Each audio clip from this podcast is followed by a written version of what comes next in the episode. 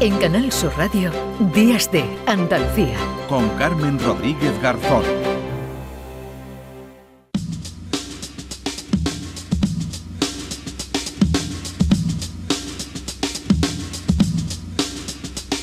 La natalidad cae en picado en España. En 2021 nacieron menos bebés que nunca y nuestro país encadena ya tres años consecutivos de bajada de nacimientos. Somos un país envejecido y cada vez más. Hay muchos factores detrás de estas cifras, pero aunque se pongan en marcha estrategias para fomentar la natalidad, ayudas para que las mujeres, las parejas se planteen traer hijos al mundo, hay otro factor a tener en cuenta y es que la calidad del esperma en los humanos en general ha bajado a la mitad en el último medio siglo y en una década podríamos enfrentarnos a un serio problema de infertilidad. Así lo explica el primer metaanálisis publicado por un equipo internacional que ha dirigido el, por, dirigido por Hagai Levin de la Facultad de Salud Pública de la Universidad Hebrea de Jerusalén y también Shana Swan de la Facultad de Medicina de Montesinaí en Estados Unidos, junto con investigadores de Dinamarca, de Brasil, de Israel y también de España, como Jaime Mendiola, que es coautor del estudio,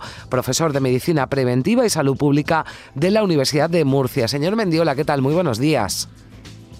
Hola, buenos días, ¿qué tal? Bueno, hay que decir que hubo un estudio inicial en 2017 que ya revelaba lo que estamos contando, que la cantidad de espermatozoides en una sola eyaculación cayó en más del 50%.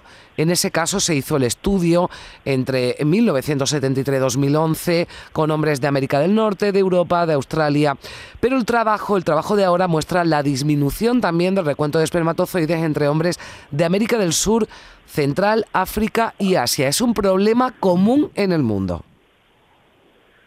Sí, es correcto. Eh, lo que hemos visto ya es una tendencia, una actualización, como bien decía usted, y entonces pues hemos visto efectivamente una cosa que no deseamos ver, ¿no? Pero que hemos visto efectivamente que continúa esa, ese decrecimiento, incluyendo nuevos trabajos de otras zonas, con lo cual ya es un fenómeno global y con lo cual pues es más preocupante. Claro, más preocupante, el recuento de espermatozoides disminuye, pero incluso se acelera. El estudio, señor Mendiola, analiza las cifras, pero claro, ¿esto por qué ocurre? Bien, obviamente, efectivamente, no nosotros hacemos un metaanálisis, es una revisión de todos los estudios publicados, pero no entramos efectivamente a ver qué ocurre. Pero bueno, sí que eh, se conocen que hay una serie de factores que podríamos decir factores de riesgo preventivo, los determinantes relacionados con la calidad seminal, eh, y podríamos partir de dos bloques, lo que serían los, eh, los estilos de vida ¿no? y las exposiciones a tóxicos y contaminantes actuales ¿no? que tenemos en estos momentos, una exposición concurrente que pasa día a día, y también que hay una exposición posición eh, también eh, intrauterina, fetal, ¿no? Cuando estamos en el útero de nuestras madres, que cada vez tiene más importancia, porque es una época muy muy sensible en la cual cualquier alteración, exposición de tipo tóxico, contaminante, cualquier alteración puede eh, de alguna forma, en este caso, alterar el desarrollo testicular de, los del feto, ¿no? Del, embrión y eso también pues puede tener una consecuencia en la vida adulta. Hmm. Identificados, expuestos sobre la mesa los factores, claro, la pregunta que me cabe hacerles, ¿qué se puede hacer para mejorar la calidad del esperma? Bien, hay distintos estudios que lo que se han visto pues son factores, ¿no? Sí que me gustaría señalar que la concentración espermática, por ejemplo, aparte del valor que tiene reproductivo, no fisiológico, de, fertilidad del varón, se, eh, también eh, podríamos decir que sería un biomarcador de la salud global del varón.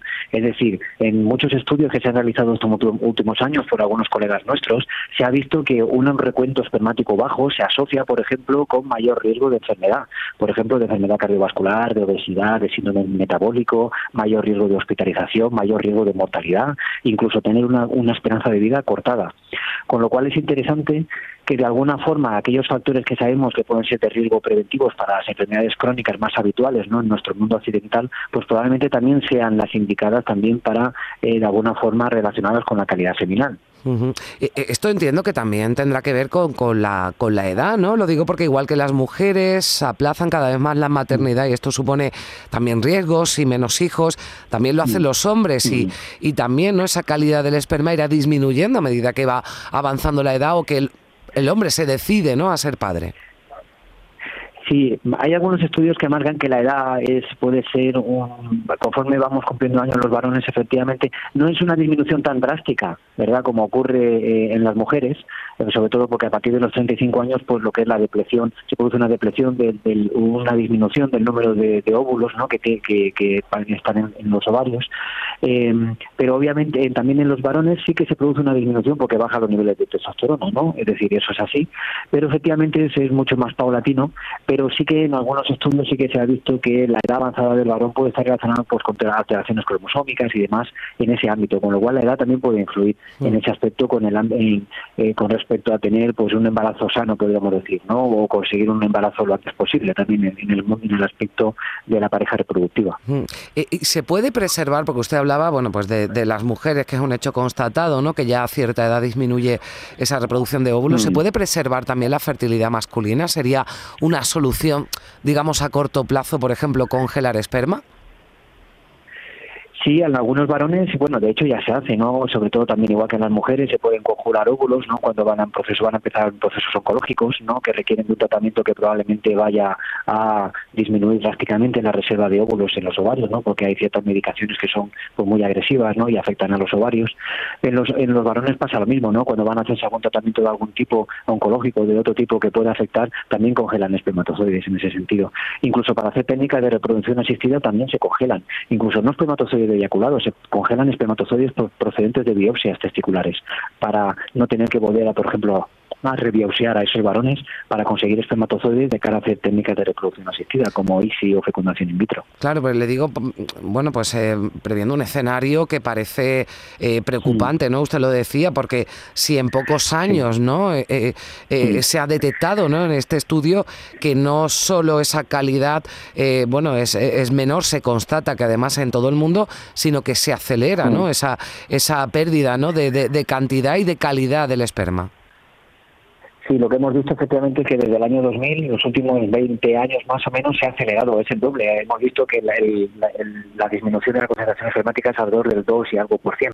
Es prácticamente el doble de lo que se había observando desde los últimos 50 años y en varios estudios ¿no? que hemos participado nosotros y también por la doctora Sana Swan o el profesor Haray Levine de, de, Israel. Entonces, efectivamente, eso ha sido muy consistente, lo cual nos da mucho, nos anima a que efectivamente lo que estamos viendo pues no es, no es una cosa trivial, ¿no? Sino que se, consistentemente en distintos estudios se está viendo esta tendencia.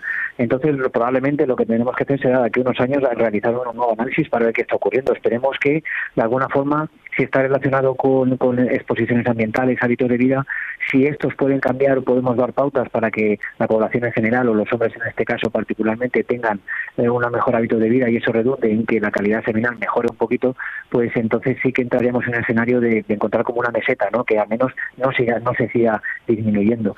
Y esa sería un poco la idea. Bueno, eh, entiendo que, claro, que si en ese estudio esa tendencia no negativa continúa, ya eh, sería más que, más que preocupante. A, mí eh, se me vino preparando esta entrevista, señor Mendiola, esa película, no sé si usted la ha visto, Hijo de los Hombres, de 2006, ¿no? que dibujaba un escenario de extinción en 2027. Yo no sé si podríamos llegar a eso, todavía estamos muy lejos. Ahora estamos alrededor de 50 millones en los últimos estudios y bueno, lo que sí que se ha visto en estudios previos hechos epidemiológicamente, en, también por ejemplo en, Dinamarca, es que se hizo un estudio que es un clásico en el cual se siguieron a parejas que querían quedar embarazadas y entonces vieron la concentración espermática que tenían los varones. Y entonces lo que determinaron en ese estudio fue que los varones que tenían más más de 40 millones de espermatozoides por mililitro, en principio eh, los que tenían menos eran los que tenían problemas. O sea, estamos hablando de 40, ahora estamos en 50.